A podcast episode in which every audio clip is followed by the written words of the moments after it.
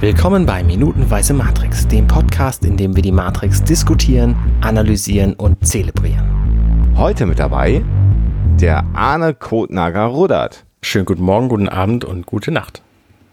Und natürlich auch mit dabei heute Bastian Schlingel-Wölfle. Schönen guten Morgen und so lieblich anmoderiert hat uns natürlich Alexander Hoax, Master Waschkau. Grüß dich. Servus. Ja, Wahnsinn. Ja, Mai. Und äh, Dienstag ist es und wir verfolgen immer noch Nio, der versucht vor Agenten und Polizisten zu flüchten. Und wir haben ihn gestern verlassen, als er auf ein offenes Fenster zuging und die Anweisung von Morpheus hatte, du musst da jetzt rausklettern äh, auf, den, auf das Fenster Sims. Da muss man sagen, äh, echt Glück gehabt, dass das ein Hochhaus mit Fenstersimsen ist. Ne? Die gibt's ja nicht so oft. Ja, das tatsächlich war, also gerade, also vielleicht damals noch, weil ist, ist sicherlich ein älteres Haus, aber so alles, was so neuer gebaut wird, da kannst du ja eh nicht mal mehr ein Fenster aufmachen. Nee. Ja. Und Simse oft gleich dreimal nicht. Ich meine, er, er wehrt sich wirklich ganz stark dagegen, da rauszugehen, aber am Ende tut er es dann doch und steht auf dem Fenster Sims und, Sims und lugt mit dem Handy in der Hand darunter. Ja, mit dem, mit dem, mit dem, mit dem Satz, den er sich selber jetzt so raunt, ich werde sterben. er sagt ja, I'll die. Finde ich auch sehr schön. Ja, ich finde es schön, der, der, überhaupt sein ganzer Monolog, den er da führt, so, so gebrabbelt, oh Gott, was mache ich hier alles? Das ist ja total falsch und so und ich werde sterben und das ist alles, alles kaputt. Und, und wie auch immer sie das gebastelt haben, ich weiß, ich bin nämlich, nämlich ich meine sogar, dass Keanu Reeves tatsächlich da irgendwo auf einem, auf einem Dach mit rumgestanden hat. Äh, aber auch, wie, wie sie es auch immer montiert haben, also diese Kamerafahrt so nach unten ist, ist cool. sehr, sehr nett und ich, man weiß es ja nicht. Aber es sieht fast nicht so aus, als ob es eine, als ob es eine CGI-Straße wäre, sondern als ob man wirklich irgendwo oben eine Kamera hingehängt hätte, oder? Ja, ich könnte auch das Gefühl. Ja. Das wäre wahrscheinlich einfach billiger gewesen, das zu machen. Ne? Ist vermutlich tatsächlich, weil der Shot scheint mir jetzt auch nicht so wahnsinnig schwierig zu sein, wenn man denn da rechts irgendwie einen Kran hinstellen konnte. Ja. Ähm, und dann machst du ein bisschen Compositing und dann ist das gut, ne? Also du siehst ja vor allen Dingen auch seinen rechten Arm gar nicht, ne? Der kann ja sonst wie gesichert gewesen sein. Ja, ja. Also ja, an, angetackert halt, ne? Ja. Mit so, wie heißen diese Nagelschussmaschinen? Ja. Nö, das wächst auch wieder zu in der Hand. Hauptsache du fällst mhm. nicht runter. Äh, ich finde diesen, diesen, was ist denn das? Das ist ja nicht, ist das das Waschbeton oder was, was ist das? Also ich finde diese Außenhaut des äh, Gebäudes so Kiesel, die halt an der einbetoniert sind. Hat man irgendwie auch früher oft gerne mal an so einer Schule gesehen. Ja. Ist immer schön. Also du siehst es ja mal ganz gut, als man so ein Close-Up von seinem Gesicht sieht, da kann man sich mal ganz in Ruhe so die, die Steine angucken, die da an die Wand geworfen wurden. Ja, ja, also von weiter weg sieht es nicht so schlimm aus, aber so, äh, wenn es so ganz dicht ist, hat mich das ein bisschen irritiert. Aber ja, man kann es so einordnen. Ja, guckt auf jeden Fall da runter und ist gar nicht so begeistert. nee. Und macht dann direkt nochmal einen Schritt zurück in die, in das geöffnete Fenster. Und ähm, entscheidet sich dann doch, jetzt mal einfach nicht runter zu gucken, sondern da um die Ecke rumzugehen. Das ist so geil, diese Bewegung, wo er den Arm ausstreckt für den ersten Schritt aus diesem Fenster raus und zack, Schnitt, er ist da schon fünf Meter weiter. Nämlich das ganze das, Büro entlang bis zur Ecke. Das ist so ein bisschen cumbersome geschnitten, ja. Das ist, äh, aber da, da, ich glaube, das ist alles zusammen ge gebastelt, location-mäßig. Also ich glaube, dass er jetzt, äh, wenn er quasi an der Ecke ist, komplett woanders ist, wo sie das offene Fenster gedreht haben. Vor allem, weil er sich ja auch einmal um 180 Grad gedreht hat. Ja. Geht ja los ja. mit dem Rücken zum Fenster und der im nächsten Ding ist er mit, mit dem Bauch zum Fenster. Ähm, also ja, wahrscheinlich, weil jetzt, wenn wir uns mal kurz die ähm, die, diese Szene angucken, wo er da um diese, um diese Ecke rum spaziert. Aha. Ja. Dann sehen wir da im Hintergrund diese Skyline, die einfach so krass eine Fototapete ist.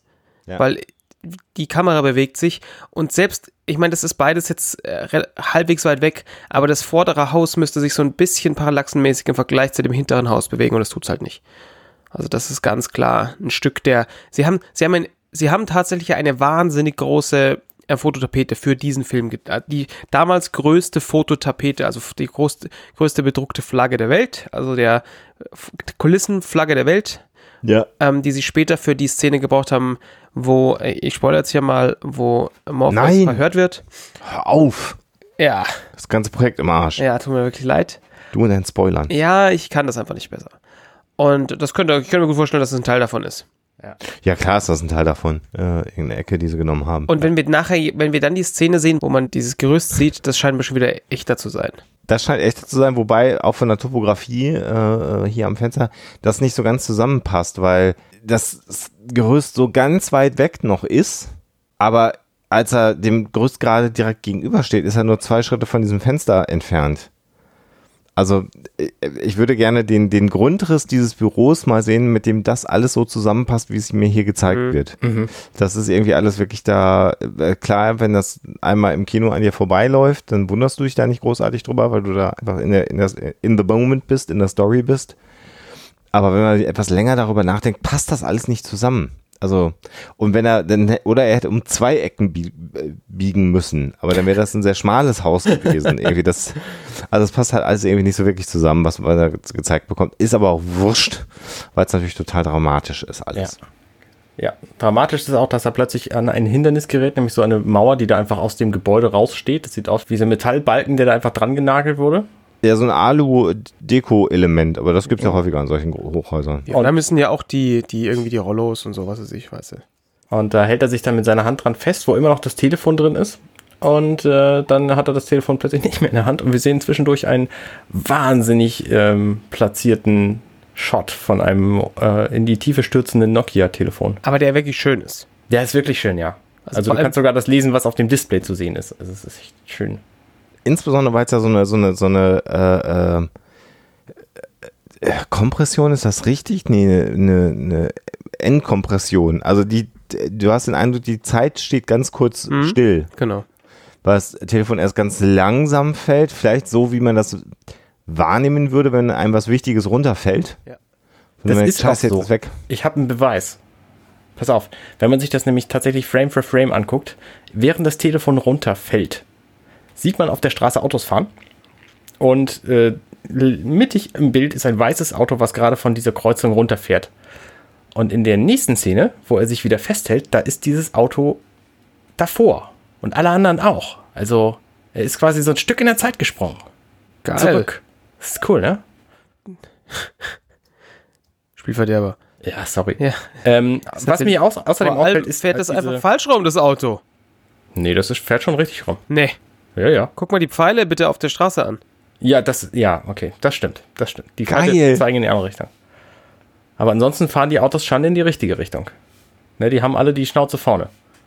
Das ist schon relativ witzig. Naja, gut, ja, ich meine, das Ganze, ja, natürlich fahren die auf der falschen Seite. Das, das ist eine Szene, die in, in Australien gedreht wurde.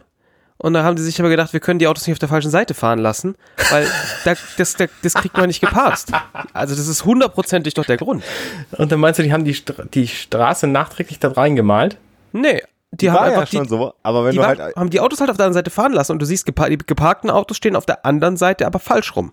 Also Ja, richtig stimmt. rum. Das stimmt. Also das ist schon ein bisschen witzig. ähm, was mir außerdem auffällt, ist diese komische, geschwungene Straßenmarkierungslinie. Habt ihr sowas schon mal in echt gesehen? Ich nicht. Du, ähm, äh, ja, wollte gerade sagen, also in, in, in, in, in Großbritannien sind ja auch die Busspuren mitunter sehr merkwürdig markiert. Also da würde ich mich jetzt auch nicht, auch nicht wundern.